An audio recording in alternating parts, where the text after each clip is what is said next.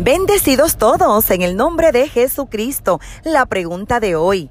Mi hijo está enamorado de una muy buena muchacha, pero es católica y nosotros somos evangélicos. Antes de responderte, sabes que puedes comunicarte con esta tu servidora, Apóstol Marlín Arroyo, llamándonos al 787-644-2544.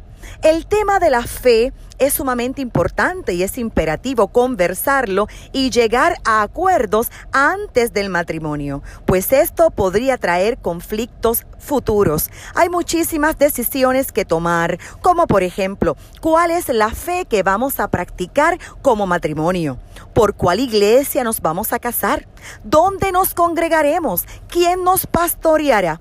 Y yo voy a colaborar con esa conversación tan necesaria mencionando algunos puntos que no son de controversia entre católicos y evangélicos. Número uno, ambos creemos que las sagradas escrituras son inspiradas por Dios. Número dos, ambos creemos en la Trinidad, que el Padre, Hijo y Espíritu Santo es Dios.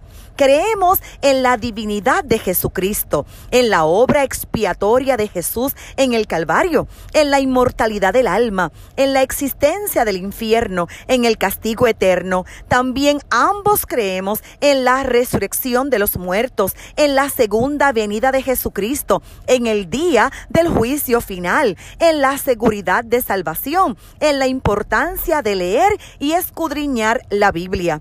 Pero también hay puntos de desacuerdo. Ambos entonces deben estudiar y resolverlos, como por ejemplo la virginidad eterna de María de Nazaret, confesión de pecados ante un sacerdote, la honra a las imágenes, el modo de celebración de culto los domingos. Hay diferencias muy marcadas entre una misa y un culto. La diferencia entre la cantidad de libros en la Biblia, oraciones a los muertos, entre otros. Al final de estas conversaciones y estudios bíblicos deben tomar una decisión. Creo que uno se convertirá a la fe del otro. Recuerda lo que citamos capítulo 3 versos 3 y 4 andarán dos juntos si no estuvieran de acuerdo. Así que definitivamente deben ponerse de acuerdo. En un matrimonio, ser bueno y sentir amor no lo es todo. El amor debe ser una decisión que proviene del análisis profundo. Mucha gente confunde el amor con el sentimiento de enamoramiento y hasta confunden el amor con el placer de la intimidad sexual.